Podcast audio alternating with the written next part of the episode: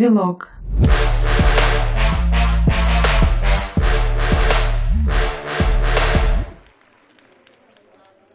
Я слышал, многие не любят термин «галера». Конечно. Тяжело любить этот термин, если ты был или являешься директором галеры.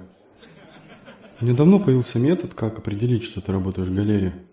Если компания высасывает из тебя все соки, и помимо работы ты только спишь, при этом у тебя в голове мысли наподобие, а, где найти денег, чтобы оплатить квартиру в следующем месяце, ты в галере, ты точно в галере.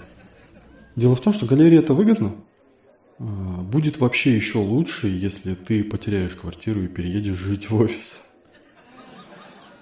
Я встречал галеру, в планах которой было выкупить целое общежитие, чтобы привлекать грибцов из других регионов и селить там. И не понимаю, почему такие гениальные идеи приходят в голову только директорам галер. Они ведь не приходят э, в голову директорам топовых компаний. Только представьте себе, Яндекс Общага. Умный дом. На входе Яндекс Вахтер. Алиса. Идентификация пройдена. Петр Семенович, можете входить в свои апартаменты. Вам осталось отдыхать 4 часа. А вы, девушка, что пришли с ним, маршрут построен. Идите нахер. Зачем тратить силы, которые можно потратить на работу? Ну, на худой конец, если даже не, не Яндекс Общага, то Google Hostel. Звучит ведь? Но ведь зарождаются галеры не всегда благодаря ушлым директорам. Иногда компании превращаются в галеры с приходом к ним э, определенных людей. Я их называю работники месяца. Представьте стандартная компания, в которой просто ни хрена не платят. И у одного сотрудника случается озарение – он думает, а, мне ни хрена не платят, потому что я ничем не отличаюсь от других. Сейчас я начну пахать в два раза активнее, меня заметят и отблагодарят как следует. Подарят ручку с логотипом компании. И он пытается повысить свою планку, но на деле просто занижает планку остальных.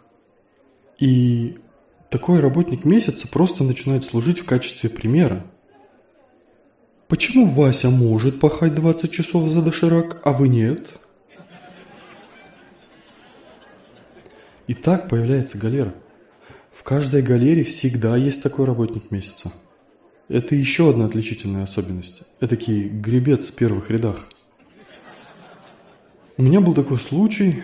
Мне не повезло однажды устроиться в галеру, где был а, как раз такой работник месяца. Пахал он, не покладая рук, а, как понимаю, годами. И однажды произошел очень показательный случай. Дело в том, что там были очень компактные рабочие столики. Ну, чтобы побольше работников влазило на один квадратный метр. И вот однажды он уже, наверное, от изнеможения уснул на рабочем месте – и причем не просто уснул, он клюнул лбом в монитор, э, и он упал и разбился.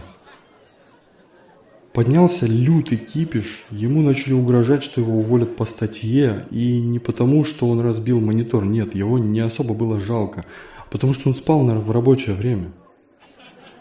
Серьезно? То, что человек э, работал вместо сна, никого не интересовало. А то, что он уснул вместо работы, это да. Но в итоге этого отличника по гребле простили, но вычли из зарплаты цену монитора. На два месяца разбили, чтобы совсем с голоду не сдох. Но это не единственная галера, в которой мне пришлось работать, к сожалению. Раз уж начали про галеры и мониторы, давайте продолжим. Еще один случай. Я устроился в компанию, что смутило сразу, что у них довольно жесткие дедлайны – и я сам эту историю не видел, но мне рассказывали.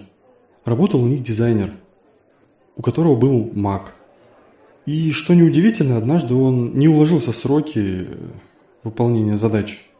И компания решила его наказать. Они забрали у него Mac и выдали хреновый комп с хреновым монитором.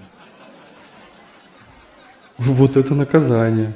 Теперь он точно осознает свои ошибки и на этом говне значительно повысит свой KPI.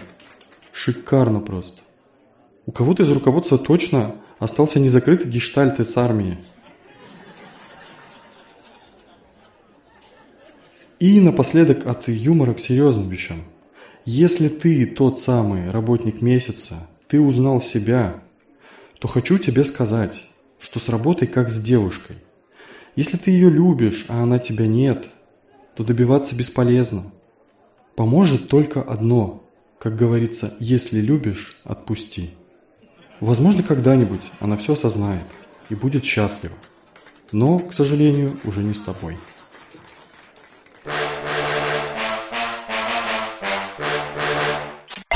Девилог.